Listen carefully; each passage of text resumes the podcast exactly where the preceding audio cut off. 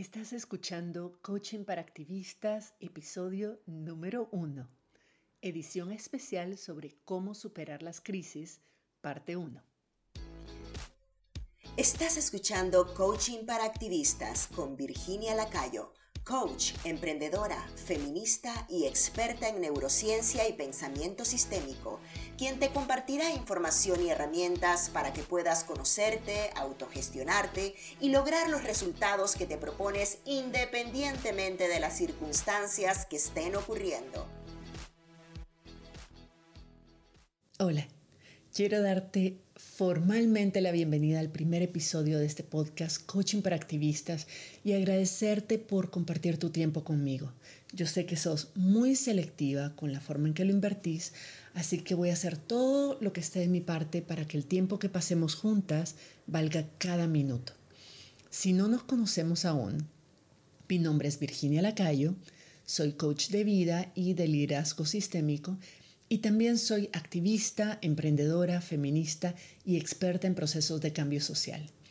Decidí comenzar este podcast en este momento y con este tema porque mi misión es darte herramientas e insumos para que puedas conocerte, autogestionarte y lograr los resultados que te propones independientemente de las circunstancias que estén ocurriendo. Tu trabajo es muy importante y quiero hacer todo lo que esté a mi alcance para ayudarte a desempeñarlo de la manera más exitosa posible. Y eso pasa por cuidar primero tu salud mental y emocional, porque sin eso no hacemos nada. Los primeros cinco episodios de este podcast son parte de una miniserie sobre cómo superar las crisis. Y la idea es darte algunas luces para sacar la cabeza del agua, que te sientas mejor, que estés más en control y a partir de ahí, pues planear mejor tus siguientes pasos. Comencemos por definir lo que hace que una situación se convierta en una crisis para nosotras. Sentimos que estamos en crisis cuando experimentamos cambios radicales que nos afectan personalmente y para los cuales no estábamos preparadas. Por ejemplo, no es lo mismo perder mi trabajo porque me corrieron así sin avisar de la noche a la mañana, que perder ese trabajo porque yo acepté otro o porque decidí montar mi propia empresa. En el primer caso es, es una crisis porque me están corriendo del trabajo, es un cambio radical, me afecta personalmente y yo definitivamente no estoy preparada para ello. Entonces, eh, obviamente me, me entra en crisis. Pero en el segundo caso, no entro en crisis porque es el mismo trabajo, igual lo pierdo, eh, sí es un cambio radical, sí me afecta personalmente, pero yo estoy preparada para ese cambio. Yo estoy, tengo las condiciones, tengo el plan, estoy emocionalmente y mentalmente preparada para eso y por tanto no entro en crisis. La confianza que tenemos en nosotras mismas y en nuestra capacidad de salir adelante en cualquier situación es lo que se conoce como resiliencia. Las personas resilientes son aquellas que pueden lidiar y ajustarse rápidamente a los cambios en el entorno porque han desarrollado las condiciones adecuadas para responder de manera efectiva a esos cambios y tienen la capacidad de mantener la perspectiva y una actitud estratégica ante situaciones que son adversas. Eso significa de que saben cómo manejar su mente y sus emociones para actuar de forma proactiva en lugar de reactiva a lo que nos sucede. No nacemos con resiliencia, pero la podemos desarrollar.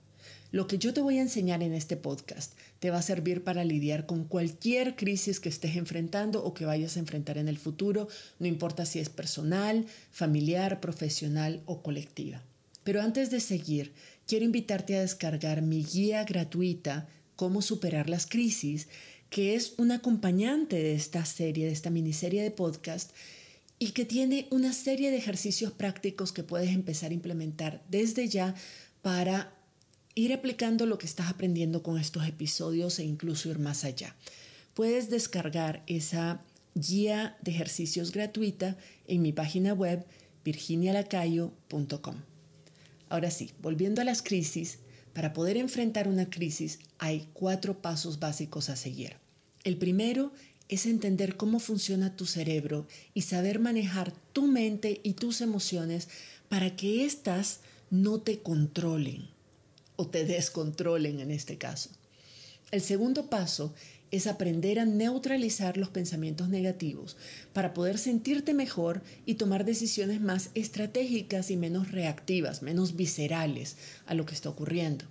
El tercer paso es entonces diseñar un plan básico sobre qué acciones vas a tomar a continuación, eh, incluir en ese plan posibles obstáculos que vayas a enfrentar y por supuesto estrategias que puedes planear a priori para evitar esos obstáculos o superarlos si se presentan. Y de paso, hacer un inventario o reinventariar más bien los recursos que ya tienes disponibles o que puedes tener disponible para lograr cumplir con ese plan.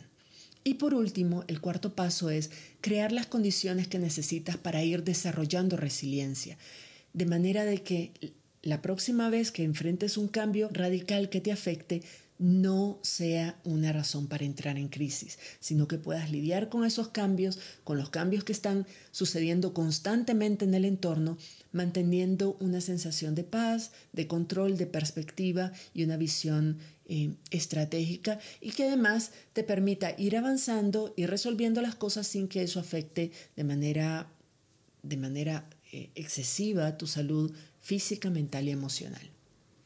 Hoy vamos a comenzar con el primer paso. Voy a explicarte cómo funciona nuestro cerebro y por qué y cómo podemos usar esa información para tomar perspectiva sobre las cosas que te están ocurriendo en este momento. Nuestro cerebro está compuesto por tres partes importantes. El cerebro primitivo o la amígdala, y este es muy importante que entiendas cómo funciona, en este nos vamos a enfocar, el cerebro emocional y el cerebro racional, que es la corteza frontal y que es la que nos permite tomar decisiones, analizar todo lo que es pensamiento estratégico, que pensar en soluciones creativas, etc. La función del cerebro primitivo es mantenernos con vida. Ese cerebro es el que hemos eh, el que hemos desarrollado, más bien no hemos desarrollado, el que, el que compartimos con los demás animales y es el que tenemos desde la época de las cavernas. Desafortunadamente ese cerebro no ha evolucionado mucho a pesar del tiempo y a pesar de que nosotros como personas, como seres humanos, hemos evolucionado, esa parte de nuestro cerebro no ha desarrollado tanto. Esa parte de nuestro cerebro sigue siendo y actuando de la misma manera que actuaba cuando estábamos en la época de las cavernas y de la misma manera que actuaría esa misma parte del cerebro en algún animalito del bosque. Entonces tenemos esa característica y es importante que lo, que lo manejes y que lo sepas porque es esa parte del cerebro es la que está activa 24 horas al día, 7 días a la semana, es la que actúa desde nuestro inconsciente, actúa en piloto automático y su misión principal es mantenernos con vida, es tratar de evitarnos riesgos y de evitarnos peligros y por eso es que está permanentemente activa, a diferencia de las otras. Entonces, ¿qué es lo que hace nuestro cerebro primitivo? Nuestro cerebro primitivo está constantemente escaneando el entorno en busca de señales de peligros o de posibles peligros, reales o imaginarios. Tiene, por tanto, la tendencia natural a tener pensamientos negativos y catastróficos, porque claro, ese cerebro a todo le ve cara de peligro. Cualquier cosa es una potencial amenaza. Y tiene que ser así porque prefiere eh, errar hacia lo negativo y decir, digamos de que todo es terrible, digamos de que nos vamos a morir, que cualquier cosa nos va a matar, porque si es cierto, pues te habré protegido y, te habré hecho reaccionar. Y si no es cierto, bueno, no pasó nada, pero por lo menos lo intentamos. Entonces, su, su actuar natural es pensar súper catastróficamente, es siempre ver los peores escenarios, es siempre pensar en lo peor. Entonces cuando te preguntes, pero yo por qué siempre estoy teniendo pensamientos negativos, yo siempre pienso lo peor, antes de juzgarte y de tratarte mal y de condenarte y de, y de regañarte, recuerda de que tienes un cerebro primitivo que su función es mantenerte viva y que simplemente está haciendo su trabajo, simplemente te quiere proteger. Entonces puede darles las gracias y decirle gracias cerebro por querer mantenerme viva, pero yo ya soy una persona adulta que tiene también un cerebro racional humano con el cual puedo decidir si esto de lo que me estás metiendo miedo es real o no. Y si eso es lo que yo quiero sentir. Pero bueno, volviendo al cerebro primitivo, el cerebro primitivo nos, nos manda todos esos mensajes negativos y todos esos pensamientos horribles, negativos, de peores escenarios, porque piensa de que si tenemos miedo vamos a evitar correr riesgos. Y claro, si no corremos riesgos, hay menos posibilidades de que nos pase algo y nos lastimemos. Entonces, lo que está tratando es de meternos miedo para protegernos. El problema de esto es que si dejamos que nuestro cerebro primitivo controle nuestras vidas sin supervisarlo, sin tomar decisiones, sin tener conciencia de lo que está haciendo, pues vamos a vivir en piloto automático como la mayoría de nosotros estamos viviendo. Y eso significa de que vamos a vivir constantemente con, con miedo y abrumada por emociones negativas todo el tiempo que nos van a desgastar y que nos van a afectar nuestra salud física, mental y emocional. Simplemente porque estamos dejando que el cerebro primitivo funcione como tiene que funcionar, pero que funcione sin supervisión. Me decía mi coach, Virginia, dejar que tu cerebro primitivo controle todas, toda tu vida es como dejar a un niño de dos años correr por la casa con cuchillos y tijeras en la mano. Es un peligro ambulante. No podemos dejarlo sin supervisión. Tenemos que estar conscientes de lo que nuestro cerebro primitivo, de lo que nuestra mente nos está diciendo para tomar decisiones de lo que queremos creer, de lo que queremos pensar y lo que queremos sentir. De esto te voy a explicar un poco más adelante, pero lo importante es saber de que el cerebro primitivo está haciendo su trabajo y que su trabajo es meternos miedo y hacernos pensar siempre en lo peor.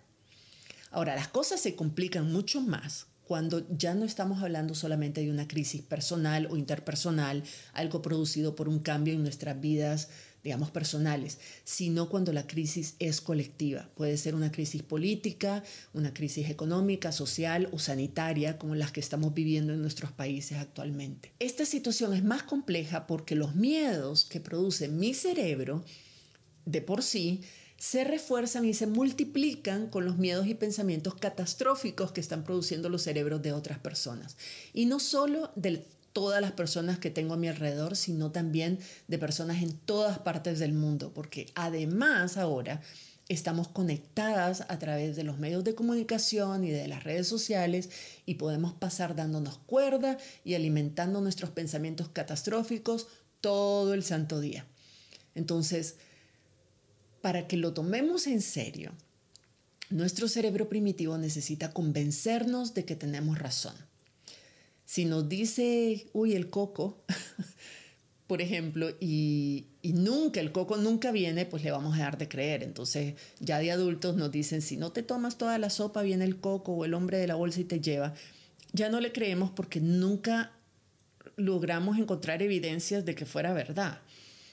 Pero si, si, nuestro cerebro está pensando, nuestro cerebro primitivo está pensando en cosas catastróficas en relación a una crisis política o algo, va a hacer todo lo posible para buscarnos evidencias que demuestren de que eso que estamos pensando, de que eso que nuestro cerebro nos está diciendo es verdad. Y necesita que le creamos porque esa es la forma en que nos protege. Si nosotros no le creemos a nuestro cerebro primitivo cuando nos dice que miremos a los dos lados de la calle porque si no nos va a matar un carro, entonces nos vamos a tirar las calles como vacas y nos va a matar un carro. Nuestro cerebro primitivo para protegernos necesita mandarnos imágenes súper macabras, meternos en mucho miedo, provocarnos mucho estrés y mucha ansiedad, y solo lo puede lograr si creemos lo que nos está diciendo. Entonces, cuando se trata de crisis que van más allá de nuestra vida inmediata, de, nuestra, de nuestro espacio personal, de nuestras relaciones impersonal, interpersonales, sino que son el cambio climático, la crisis política, la crisis sanitaria, es muy difícil para, nosotros entender la complejidad de una crisis global, entender la complejidad de una, de una crisis social, digamos, de esa magnitud, porque no es algo, no siempre es algo que, eh, que experimentamos directamente en nuestro cuerpo. Muchas veces sí, pero no siempre. Entonces, ¿cómo hace nuestro cerebro para mantenernos en miedo y para convencernos de que el peligro es real y para, y para crear, encontrar esas evidencias que, nos, que le permitan tener la razón, digamos, que le demos la razón. Entonces lo que hace es que eh, al conectarnos con, otras personas en todas partes del mundo, eh, empezamos a compartir los miedos, empezamos a eh, intercambiar miedos y temores y especulaciones y hace que entre todas las personas empecemos a validarnos lo que estamos pensando. Empecemos a darnos la razón unas a otras e incluso yo puedo decir, mira, y me enteré de que esto es súper grave por esto y esto y esto. Entonces la otra persona responde, sí, y además yo encontré esto y empieza a darme argumentos extras. Entonces no solo yo ya estaba pensando en lo peor, pero al escuchar todos los argumentos extras de lo que otros cerebros están produciendo, de otras interpretaciones negativas que otras personas están haciendo, yo digo, no solo tengo razón en pensar en lo peor, pero además me estoy quedando corta en pensando lo peor. O sea, necesito averiguar más de cuáles son peores escenarios de los que ya me estoy imaginando porque obviamente yo no tengo la película clara completa. Entonces se convierte para mi cerebro en una obsesión, en una obsesión de averiguar qué tan grave puede llegar a ser esto, qué tan catastrófico puedo imaginarlo, cuál es realmente en última instancia el peor escenario posible. Porque se supone que si yo imagino el peor escenario posible, voy a prepararme para ello. La verdad es que el, peor escenario posible casi siempre es la muerte. Y aquí entre nos yo no creo que alguien pueda realmente prepararse para la muerte. Pero nuestro cerebro dice, no, no, mientras más miedo tengamos, más preparadas vamos a estar para lo que pueda suceder y además menos vamos a actuar y al no hacer nada, pues menos riesgo corremos. Y por ahí va su estrategia que en estos tiempos realmente no es efectiva, no funciona, no estamos en, en la época en que teníamos un león eh, rugiéndonos en la cara a punto de comernos y lo único que había que decidir era si correr o pelear. Ahora los tiempos son mucho más complejos, entonces ese tipo de acciones que nuestro cerebro nos, primitivo nos impulsa a hacer no son los más efectivos, no son las que nos los mejores resultados. Pero así es como funciona. Y mientras nosotras no retomemos el control de nuestros pensamientos, de nuestras emociones y de nuestras acciones y lo dejemos que nuestro cerebro primitivo eh, nos maneje, nos controle de manera inconsciente y en piloto automático, pues los resultados que vamos a tener va a ser el equivalente a estar siempre corriendo o peleando todo el tiempo o paralizándonos, ¿verdad? haciéndonos las muertas como algunos animalitos hacen. Con, esto no estoy diciendo de que no sea bueno mantenernos informadas o revisar las noticias, pero yo lo que, lo que te propongo es informarte de manera consciente y de manera intencional, es decir, saber exactamente qué información estás buscando y qué vas a hacer con esa información cuando la encontres.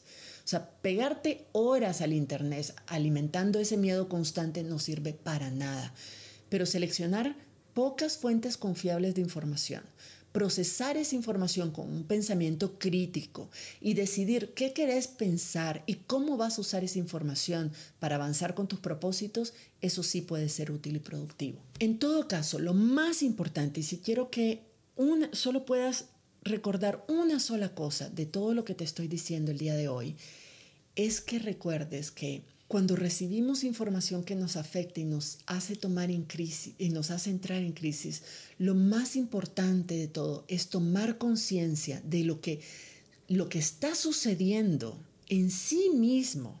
Los hechos, las circunstancias no son ni malas ni buenas hasta que pensamos en ellas.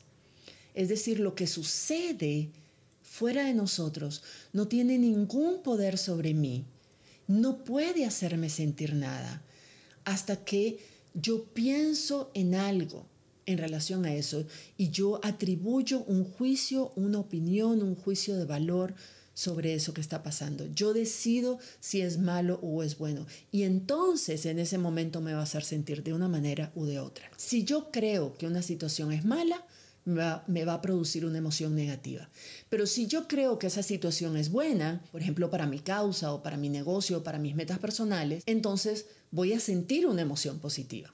La situación en sí no es ni mala ni buena, porque si fuera mala per se o fuera buena per se en sí misma, todas las personas del mundo sentiríamos exactamente lo mismo, sin importar lo que pensemos sobre esa situación y sin importar qué tan preparadas o no estemos para enfrentarlas.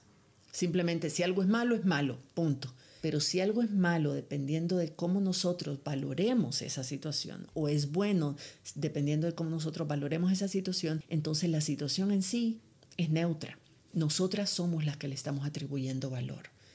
Y piensa en cualquier situación que esté ocurriendo ahorita, la crisis del coronavirus, por ejemplo. Para, para, mucha gente dicen, no, esto es horrible lo que está pasando para la economía, porque hay muchas empresas cerrando, yo mi negocio tuve que cerrarlo, me despidieron de mi trabajo, etc. Pero hay mucha gente, incluso clientes mías, que en esta crisis del coronavirus encontraron una oportunidad de negocio espectacular y les está yendo súper bien. A lo mejor las corrieron de su trabajo y ellas vieron eso como una oportunidad para por fin empezar su, su pequeña empresa, la montaron y les está yendo súper bien. Entonces, ¿cómo es posible de que una cosa sea mala y buena al mismo tiempo? Es que todo depende desde dónde lo estés viendo y depende de cuáles sean tus circunstancias particulares, tus valores, tus filtros y tu capacidad de identificar oportunidades en cualquier circunstancia y no solo problemas. Eso es muy importante que que lo tengas claro. Es lo más importante que quiero compartirte. Es ninguna situación es mala o buena hasta que pensamos en ella y le atribuimos un juicio en base a nuestras propias experiencias, perspectivas, valores, filtros, etc. Por ejemplo, te voy a poner otro ejemplo. Cuando eh, yo pienso, digamos que debido a la pandemia me toca trabajar desde mi casa. Yo trabajaba en mi oficina y me toca trabajar desde mi casa. Yo tengo la opción, la opción es opcional para mí pensar que no voy a ser productiva, que me voy a sentir sola, que no tengo condiciones en mi casa, que voy a bajar mi desempeño y que me van a terminar corriendo, me voy a morir de hambre y voy a estar en la calle. O tengo la opción de pensar de que si trabajo desde mi casa voy a poder ahorrar mucho tiempo y dinero porque no voy a tener que ir hasta mi trabajo todos los días, voy a estar más cerca de mi familia y puedo cuidarlos mejor, voy a tener más tiempo para hacer recesos y cuidarme a mí misma, voy, eso me va a hacer mucho más productiva, entonces eso me va a generar más beneficios en mi trabajo o de que es una buena oportunidad para practicar que se siente ser freelance y de pronto montar mi propio negocio. Esa es otra forma de pensar. La situación, el hecho es el mismo. Estoy trabajando desde mi casa, pero yo escojo pensar y lo que yo escojo pensar va a determinar mi actitud ante el trabajo y eventualmente mi nivel de desempeño, de satisfacción y por tanto también mis resultados. ¿Cuál escogerías vos? En piloto automático, si no tomamos conciencia, cuando digo opcional es porque estamos tomando una decisión consciente de pensar en de una forma o de la otra. Pero si nos dejamos llevar por el piloto automático, nuestro cerebro primitivo por defecto va a tratar de pensar de forma negativa. Por defecto va a pensar en lo peor, en el peor escenario, en todas las desventajas, en todos los riesgos que eso, que eso trae porque ese es su trabajo. Entonces, el punto es de que si tenemos conciencia de que pensar de otra manera es opcional y que hay ejercicios que nos pueden ayudar a tener mejores resultados, al final de este episodio te voy a compartir uno de esos e-, ejercicios, ¿no te gustaría aprender a, practicar esos ejercicios para tomar conciencia sobre lo que estás pensando y poder elegir conscientemente qué es lo que quieres pensar? A veces, por ejemplo, yo no esto no es para que pienses de que uno siempre tiene que pensar en lo positivo y siempre tiene que tener emociones bonitas y positivas y ser siempre feliz. Yo no creo que eso sea posible, la verdad es que tampoco creo que sea lo ideal. Por ejemplo, hay momentos en que yo quiero conscientemente sentir una emoción incómoda, no negativa, no, no me gusta decir positiva negativa, sino una emoción incómoda, como por ejemplo si una persona que yo quiero se muere, yo quiero, quiero sentirme triste, quiero vivir el duelo, porque yo quiero ser esa una persona que eh, que no se pone, no, empieza a celebrar cuando alguien se le muere, ¿verdad? Yo quiero ser eh, un, ser humano sensible al dolor de las demás personas, yo quiero poder ser empática con las otras personas que también están sufriendo esa pérdida, etc. Lo mismo, si por ejemplo yo me entero de una situación de violencia, Yo no quiero estar feliz y tranquila y relajada y sintiendo emociones positivas al respecto. Yo quiero que la forma en que yo pienso sobre la violencia me genere emociones incómodas como la rabia, como la indignidad, como, como la, qué sé yo, la, frustración siempre y cuando esas emociones me hagan actuar de la forma en que yo quiero actuar. Si por ejemplo yo pienso en violencia y entro en pánico, el pánico me es paralizante, no voy a hacer nada.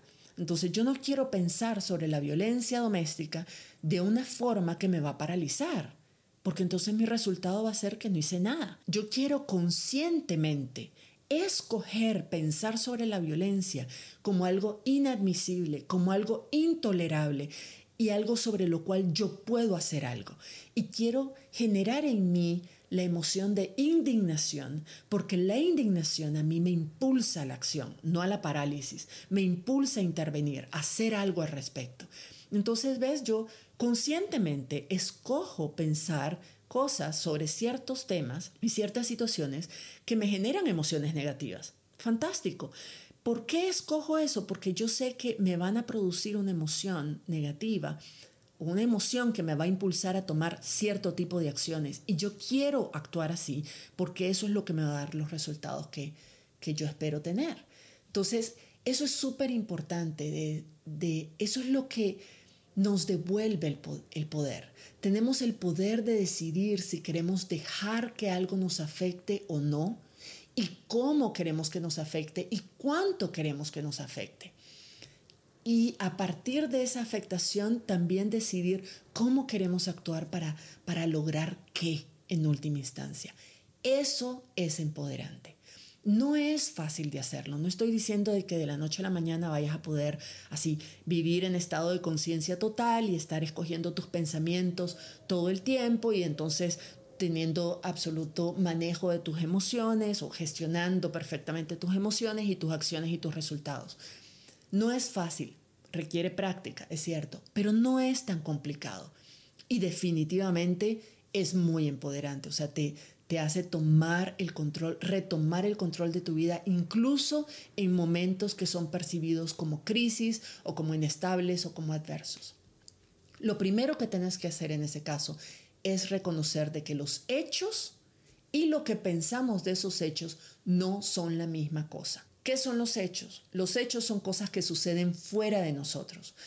Son cosas sobre las cuales no tenemos ningún control. Por ejemplo, el contexto, el pasado, todo lo que yo hice o alguien hizo eh, hace cinco minutos o hace 30 años y las otras personas. Todo lo que otras personas hacen, dicen, piensan o sienten son parte de las circunstancias porque están absolutamente fuera de nuestro control. No hay nada que realmente podamos hacer para que para controlar el comportamiento de otras personas. Pero todo el resto son cosas que sí podemos controlar.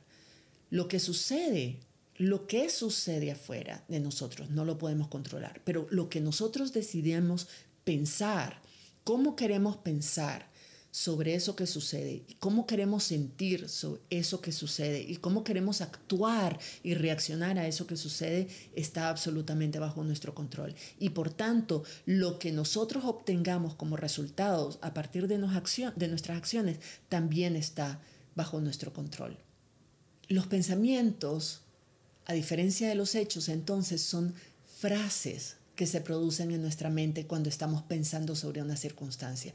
Todo lo que, todo lo que parezca como que hay una frase, hay una oración, estás pensando en una oración, es muy probable que sea simplemente un, pensamiento. Y esas frases son, son como nubes que pasan en el cielo. El, el cielo es el cielo. El cielo no son las nubes. Vos sos vos. Vos no sos lo que estás pensando. Cuando estamos viviendo de manera inconsciente, y se nos viene un pensamiento que es muy fuerte, no, nos agarramos a él como si, ay, esto es lo que yo pienso, esto es lo que yo soy, esta es la verdad, esta es la única verdad. Y no es una nube más en el cielo. Vos sos un cielo azul completamente despejado. Las nubes son los pensamientos y las nubes van y vienen. Y lo que son esas nubes, los pensamientos, en realidad son un montón de especulaciones que produce tu cerebro. Nuestro cerebro tiene, el cerebro primitivo en particular, tiene la función de agarrar cualquier estímulo externo, cualquier información que recibe desde el exterior y producir cientos de posibles significados que, le permitan identificar, ok, eso que estoy eh, viendo, que estoy percibiendo, ¿es una amenaza o no es una amenaza? ¿Es un riesgo o no es un riesgo? Entonces empieza como los niños y las niñas chiquitas a a especular y experimentar como, ¿y si fuera esto? ¿Y si pasa esto? ¿Y si pasa lo otro? ¿Y si se, y Chiche cae? ¿Y si se muere? ¿Y si no sé qué? ¿Y si nos cae el meteorito? Y todo, todos esos pensamientos son simplemente ensayos. Esto funciona, esto funciona, o sea, nos tira en ráfaga un montón de posibles interpretaciones de esa situación y a ver cuál pega, más o menos así. Entonces los pensamientos en sí mismos son simplemente especulaciones catastróficas no son verdad, no son un reflejo de la verdad, de la realidad, no son una simple observación de la realidad. Casi nunca son, es más, nunca son 100% objetivos, por el simple hecho de que son productos que han sido filtrados. Son observaciones de la realidad que pasaron por muchos filtros en nuestra mente hasta convertirse en esa frase que es una especulación, una posible interpretación de que de tal vez lo que está pasando y, por qué lo que está pasando me tiene sentido de alguna manera u otra. Cuando logramos separar los hechos de los pensamientos, entonces nos abrimos realmente a la posibilidad de escoger. Y, la, y la, el poder de escoger, el poder de elegir es sinónimo de libertad y es sinónimo de poder. Cuando tenemos un montón de alternativas que nuestra mente puede producir, tenemos la oportunidad de decidir conscientemente cuál de esas interpretaciones me sirve más creer en una determinada situación. ¿Me sirve a mí creer que porque hay una pandemia de coronavirus nos vamos a morir todos? ¿Eso me es útil? ¿Es una opción? Tal vez, tal vez es una opción. ¿Pero es útil creer eso? No, porque no hay nada que pueda hacer yo al respecto, porque es un pensamiento totalmente desempoderante, es un pensamiento que, que, me hace sentir impotente y que además me hace, me deprime y me paraliza. Entonces, ¿para qué? ¿Para qué quiero yo insistir en creer algo que no sé si va a pasar? Es pura especulación pero que mi cerebro me está así tratando de meter el miedo y meter el coco. Cuando tengo la opción, la alternativa de pensar de que si es una situación seria, tengo que tomar medidas, tengo que ser muy responsable, voy a motivar y a, y a, y a tratar de persuadir a otras personas de que sean también responsables, pero no voy a entrar en pánico voy a ver qué otras cosas se pueden hacer, de qué otra manera puedo continuar con mi vida, de qué otra manera puedo aportar al mundo para que todas conjuntamente podamos salir de esto. Esa es otra alternativa, es igual de válida que la primera, de que nos vamos a morir todos, pero esta segunda opción me sirve más, es más útil. Si las dos son igualmente posibles y las dos son igualmente eh, especulativas, ¿yo por qué voy a escoger la primera versus la segunda? 50% y 50% de posibilidad cada una. ¿Por qué escogería la primera cuando puedo escoger la segunda que me sirve más? Ese es el poder de tomar conciencia. Entonces, si quieres probar distinguir entre hechos reales de, tus pensamientos, cuál es la diferencia, diferenciar los hechos de los pensamientos, el siguiente ejercicio es algo que puedes poner en práctica en cinco minutitos.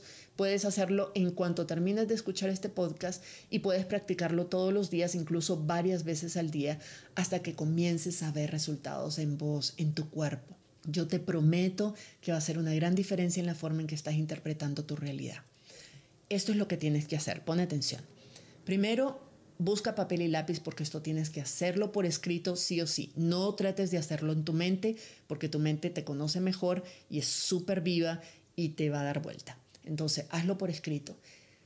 Pon el lápiz en el papel y por cinco minutos, sin parar, sin levantar el lápiz del papel, escribe todo lo que se te venga a la mente cuando pienses en esa situación particular que te está metiendo ruido, que te tiene en crisis, que te tiene mal El punto está en escribir sin parar, sin editar, sin sobrepensar, sin censurar, nada. Así, tal y como viene a la mente, así se va al papel. El segundo paso es separar los hechos de los pensamientos. Entonces para eso vas a revisar todo lo que escribiste y para cada oración te vas a preguntar, ¿es esto verdad? Puedo estar 100% segura de que es verdad.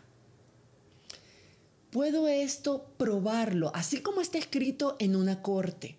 Tengo evidencias irrefutables de que esto es así como lo estoy describiendo.